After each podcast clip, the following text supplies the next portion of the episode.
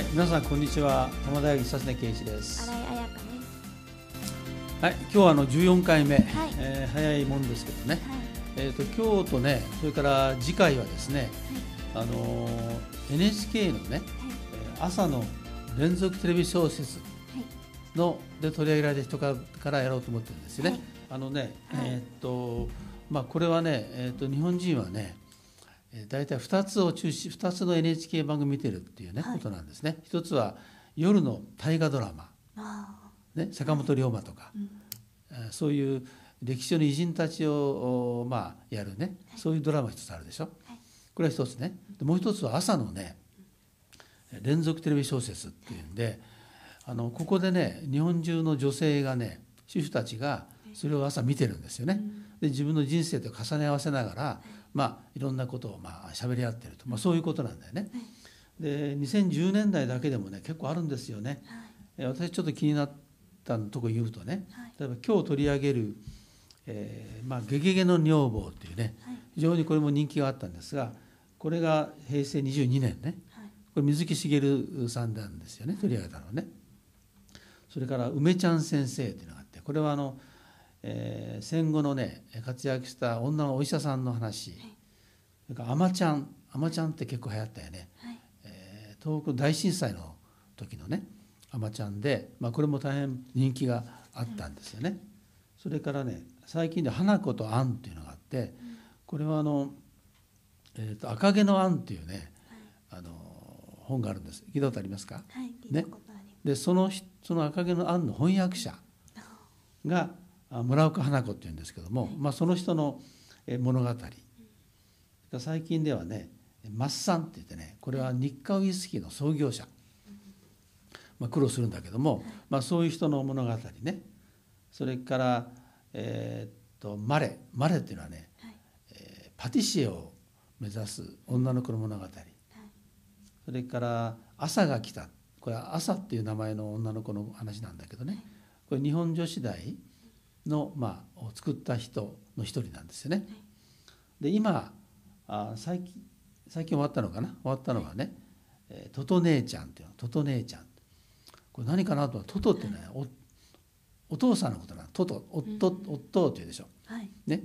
えーまああー何人かいるその妹たちをのお父さん役をしたね人なんですね。でこの人がきあ来週次の回にやるね、えー花森康二という人と一緒にえー暮らしの手帳を作った人ね、まあ、そういうことなんですよね。だからまああの日本人の女性が一つモデルにするようなね、まあ、そういう人たちの物語を毎毎週やってると、まあ、そういうことなんで今後は早起きして見てください。はい。頑張ります。はいさて、えー今日はですね最初はあの水木しげるという人のね、物語なんですけど水木しげるっていうのは知ってますか、そうですね。ゲゲゲの鬼太郎を書いた人としてうん。知ってます。うん、あとはどんなこと知ってる？今回調べたんですけど、うん。その左手を失ってたことにあすごい衝撃を受けましたね。うん。なんかそれなのにこう漫画戦争でね。そうですね。戦争ではい。衝撃でしたね。そうだね。で、はい。右手一本でずっと書いていくわけなんですよね、はい。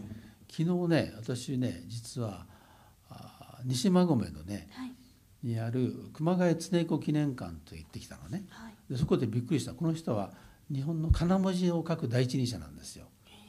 ね、ところがねあのびっくりした。35歳ぐらいから始めるのね。はい。子供のお書道教室に通ってるうちに自分が書くようになるんだけども実はね緑内障でね右目が失明してるんだな。でそれでもねあのものを書き続けるとか、ね、あるいはね、えーっと相撲でいうとね69連勝やった双葉山この人もね実は片目が見えてなかったって言うんですよね。まあ、そういうハンディをねものともせずにやったあ人の一人ということなんですけども実は水木しげるさんはね僕会ってるんですよね。あのねはいここにねあの私の書斎活用図って本があるの。はいでこれは、えー私が若い頃書いた作った本のねはい。あの一つなんですけどもこの中でねあの17人の、はい。まあ、当時の偉い人をね、はい。えー土日に訪ね歩いてるんですよね。そのインタビュー物語なんですよ。中に水木しげるさんが出てんだね。いつかなって見たらね、1982年なんですよね。はい。だから34年前になんですよ。はい。で見るとね、えーここにね僕の若い頃の写真も出てるんだな、ね、はい。非常に単純そうな顔して写ってるなと思うんですけどね。えーっと調布にねはい。水木しげるさんの家があります。はい。でそこを訪ねたんですよ。でそこでね訪ねるとねびっくりしたのはあの本がいっぱいなのね。うん。ものすごい本です。でこれはねあ漫画家じゃないなと思ったのね。うん。漫画家じゃなくてこの人ははい。あの民族学者とかあ人類学者のような感じの人だったんですね。ーはいであのインタビュー非常にいい人でねはいインタビュー、まあ、答えてくれるわけだけどもあの窓のね近くでこうインタビュー受けてくれるんですね。で、ま、窓を向けてねあので顔がねニヤッと笑うとねなんか不気味な感じがするのね。よく見るとねその窓窓側の向こうはねお墓なんですよ。お墓の隣に住んでるのかと思ってびっくりしたことがねあります。はい。でこの人にねあの漫画ってどう妖怪ってさはい。あのどうやって作るんだと思いますか？どうですか？なんか妖怪の本とかをやっぱ参考にして作るのかなとは思いますね。ううん。んこの人ね昔からそういうなんか妖怪をまあが周りにいることが分かるような人だったらしいんだね。はい。だからまあ少し霊感が強いというねうん。人なんでしょうね。はいで僕ね聞いたの。水木先生はあのアイデアがまあ出てこない時はねどうやって妖怪を作るんですか？って聞いたのよね、そしたら面白いこと言ったよ。あのねじゃあ見せましょうっつってね、あの引き出しを見せてくれあげてくれたのね。はい。その中にね過去に書いた妖怪がいっぱい詰まってるんですよ。うん。どんどん。そでそれをね実はね困ったらその妖怪たちを組み合わせるんですってなるほどそうかと。はい。で僕がインタビュー行ったのは、えー知的生産の技術研究会というね、はい。勉強会ので本作って行ったんだけど、はい。実は知的生産とは何かという議論になるんだね、はい。この時にね異質のものを組み合わせるということなんですよ。うん。そしてそれが新しい創造になるはい。と、ね、いうことなんですね。じゃあそれと同じことをやってんだなと思ってね、えー水木先生はあー知的生産者の一人だなというふうにね、はい。えー思ったことがあのあります。でこの人のお家に行きますとねはい。あの廊下がね気持ち悪いんですよ。全部妖怪がねずーっとこう飾ってあるのね世界中の妖怪が。へえ。でそこなんかを通っていくわけだけどね非常に怖いんです夜なんかね、うん、そんな感じのあの人でねあの懐かしい感じがね、はい。えーしていましてここほんのね数年去年かな？急にあのな亡くなったんですね80代半ばだと思いますけどね。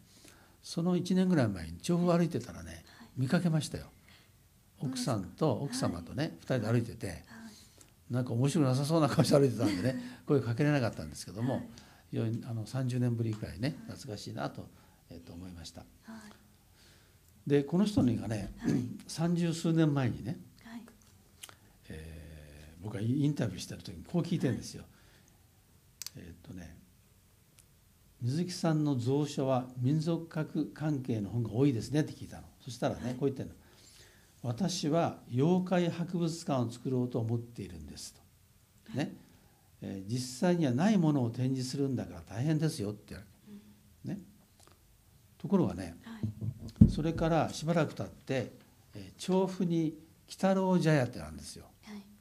水木しげるのまあ記念館的なものだな。そしたらねそこで見たらねあこれがね妖怪博物館じゃないかなと実はねはい。あの思ったんですけど鬼太郎茶屋っていうのがありますはい。でこの人は1959年からずっと調布住んでるから、はい。まあ、調布では有名人なんですけどねあの調布もある通りに行くと、まあ、あの妖怪の通りみたいなねできたりするということなんですけどねこの人のあの鬼太郎「ゲゲゲの鬼太郎」っていうのは、あなたよん見てた？読んだ？そうですね。昔小学生の頃とかに見てましたね。そう、はい。どんな感じでしたか？なんかやっぱり子供的にはこう目玉の親父とかすごいインパクトに残ってて、うん。家とかで真似してたりしましたね。学校でみんなで今やってみてほら。やらないですけど。あそう。やりませんけどやってましたね。そうですかはい。じゃあねあの、まあ、水木しげるさんのことをね、はい。まあ、人生あの人は有名な人なんだけども、全般にどんな感じかちょっと図解で説明してくれますか、はい、このような図解をしました。えー、と鳥取県境港市で育ってその後あの太平洋戦争が起こって、えー、と激戦地であるラバウルに出兵してその時に爆撃を受けて左腕を失ってしまいます。えー、とその後ですね紙芝居作家に一度なってから漫画家になったと,、えー、と調べたところ出てきまして、うん。代表作だとやはり「ゲゲゲの鬼太郎」とかうん。が有名です。ね。えー、と私が考えた性格は結構朗らかな性格であのマイペースだなって思いました。あのねこれマイペースっていうのはね、あの彼の漫あの同級生っていうかな同じ世代にね、有名な漫画家はねはい。あの手塚治虫なんですよ。はい。手塚治虫さんはねもう60歳で亡くなるんだよね。でだけどあれはね仕事しすぎると。はい。自分はマイペースでじっくりねうんやっていっていずれね追い抜くんだってそんな感じだったんですよね。はい、と他はですね、うん。その人を引きつける魅力があったと思ってて、うん。そのなぜかっていうとその軍隊での生活でその島の原住民の人と仲良くなったり、まあ、同じ軍隊の人とも仲良くなったりやっぱそういうところで人を引きつける魅力があったから、うん。こういう人を引きつけるような「ゲゲゲの鬼太郎」とか書けたのかなってそうでね面白い話があってね。はい、あの原住民のおに気に入られるんだよね。はい。でよよくそこでこう漫画描いたりしてたわけね。であの原住民のねはい。人からこう言われるんですね「州長の娘をもらってくれ」と。ね、はいで州長になってくれって言われるんだよね。なろうかなと思ったらしいんだけど、はい。まあ辞めて帰ってきたらしいんだけどね、うん。まああのそういうちょっと面白いエピソードがねはい。あるんですよ。ですね。あとですねさまざまな学校に通ってたっていどう。どんな学校なんだろうね。あのなんか調べたところによるとこの辞めてまた入ってみたいなのとかが結構多かったみたいですね。はい。であの人あの最近うんと自宅で倒こけこけてね、はい。頭打ったかなんかで亡くなったの残念だったですけどね、あの人がどんな風な妖怪になっていくのか楽しみだったんだけどね、はい。ちょっと残念な気がね、はい。あのしますね。うん。はい、で、あのね僕はあのいろんな、まあ、記念館回ったり、はい。あるいはあの座談会で漫画家と出会ったりしてるんですよね。はい。そうするとね漫画家って大変なんですよね。うん。あのあるね、えー釣吉三平っていう漫画を描いた矢口隆夫先生ってねい。るんだけど、この人とあ座談会一緒だったのね。はい。で聞いたらね漫画が大変なんですよと。なぜかというとあの具体的な形とかねはい。そういうものがわからないと描けないんだよね。えー例えばそよ風が吹いてい吹いていたと。はい。草が揺れた。これ小説いいですよね。はい。ところがねじゃあどんなあー草の草であったのか。はい。どんな揺れ方をしたのかがわからないと描けないんだってね。だからね一番大変なのは漫画家じゃないかなと思うんですよ。小説家の方が案外楽ですよね、はい。まあ、そういうこと言ってましたね。はい。でそういうもので特にまあこの水木さんは妖怪だからいないからね。はい。自由に描いた可能性はちょっとありますけどね、えーでねあの大事なことはこう言ってるんですよね。はい。筋を考えるのが漫画家の生命線ですと。うん。筋ね。はいで売れなかった時代でもね原稿料が入るでしょ？はい。ほとんどね漫画の筋を考えるためのあの資料とか、ね、本とかそういうものを全部買いあさってたんだって。だからこの人あたりはねものすごいね知識人なんですよ。うん。でこれと同じことはねで手塚治虫のことやったかもしれないけど手塚治虫も一流のものを見よと言ったしね、はい。それから石森章太郎はねこれはものすごい博識でねはいありとあらゆるものを読んでたということなんでね漫画家っていうのは実はものすごいね、えー知識人がね多いんですよね。まあ、それ印象ですよね。はいで、えー妖怪をリアルに再現するためには表情や動作背景を入念に書かないといけないと。で資料を探して文献を読んで想像力を働かせるとだから漫画家っていうのはあの想像力総合力がねはい。なければ書けないというのがね、まあ、彼の発言であるんですよ。だからまあ楽な仕事じゃないよね。うん。それからあの鉄の体力がないとやっていけないんですよね。はい。もうありとあらゆる注文が来てね。はい。で締め切りがあるでしょ。うん。それに応じるためには鉄の体力がいると、まあ、いうね、まあ、そういうことを言われてるんですよね。で、えーこの人のねはい言葉をねちょっと紹介してくれますか？私が幸福だと言われるのは長生きして勲章をもらって偉くなったからではありません好きな道で60年以上も奮闘してついに食い切ったからですノーベル賞をもらうよりそのことの方が幸せと言えるでしょうん、こう言ってんだよね。うはいこれどう思いますか？そうですね。なんか好きなうん、こう道を極めたからこそなんか幸せだったのかなってうん、思いますね。ちょっと難しいですうん、この人はねあの、はいそうなんだよね。で好きな道でね生活をするっていうことは大変なことなんですよ。はい。ほとんどの人はね、うん。好きでもない仕事をしてる人が多いんですよね。で、そまあ、それが悪いわけじゃないんですね。うんはい。好きではないけども縁があったところで仕事をするということはあのそれやりながらね真剣にやったら必ず好きになるんですよね、はい。だからいいと思うんだけども、うん。で音楽で生計を立てるって難しいよね、うん。歌で生計を立てる、はい。あるいは小説を書いて、えー生計を立てる。難しいよね。はい。でその漫画でも漫画を書いて生活を立てるの難しいんですよね、はい。でこの道でね、まあ、一生とにかく食い切ったわけでしょ。はいノーベル賞なんかもらうのはたまたまだけどもはい。やはりあの自分の好きな道でなんとか、えー家族を養ってよ、うん。ね、そして次の作品を書くための家も建ててねはい。やるということ。は大変なことなんですね。まあ、それをねあの自分は言ってるわけ。だからこの人の人生は非常に幸せだったんじゃないかなと思いますよね。え苦しいけどね。はい。しかもですよ。あの右腕一本ですからね。はい。大変なねあの人だったんだなと思います。そして私のあの印象ではね大変ね楽しい人でした。うん。いつも笑い笑いながらやっててね、はい。で僕ちょうどね今でもそんなよく物を忘れるんだけどね当時また忘れてたの考えたら、えーその家にねなんかテープレコーダーかな忘れたのが来たのね、で電話してあの「昨日行った視察です」って言ったら「あまたいらっしゃい」って言われてね、はい。行ったらまたなんかお茶をご一緒になってねしてくれましたけどね、はいまあ、そういう意味では僕も非常に印象深いうん。人で、まあ、テレビでよくあの水木しげる特集をやってる時にはねよく見てねあの懐かしくね思っていました。でこの人がね、まあ、他にもいろいろ言ってるんですけどもあの、まあ、楽をしてぐうたらに生きるのが座右の銘なんだということを言ってるのね。はい。で彼が言ったのはねこう言ってたな「地獄と楽園とあります」と。うん。極楽だね。はい地獄というのはね具体的だと非常に。うん。例えば火に焼かれたりうん。洪水にあったりするよね。はい。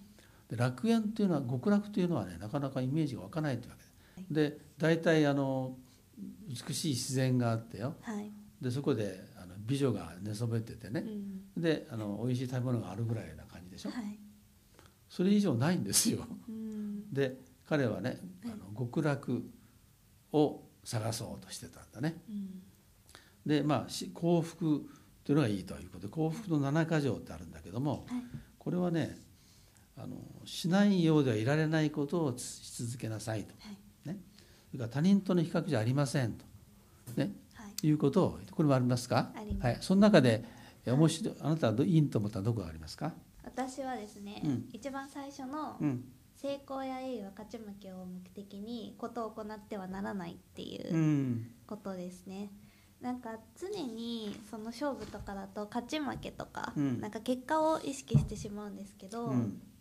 まあやっぱりそこにこだわらないでやっていくのも大切なんだなってこう読んで改めて思いましたね。まあ、結局ねあの、まあ、結果はどうなるか分かんないと、はい、ええー努力すれば必ず報われるっていうでしょ。うん。あれあ嘘なんですよね。報われないことが多いんですよ、はい。だけども報われることもあるうん。ということなんだね。だから、あの成功を目標にするとねやっぱり失敗する可能性が高いんだよね。はい。だから彼が言ってるようにまあしないようではいられないことを続けなさいと、うん。まあそういうことになるよね、はい。まあ、今日はあの水木しげるさんのねあの懐かしい話をしながらやったんだけどもあの、まあ、わ私たちにもさまざまななんていうかヒントをね生きるヒントを与えてくれてる人なんじゃないかなと思いますよね。はい。はい、じゃあこれで終わります。はい、ありがとうございました。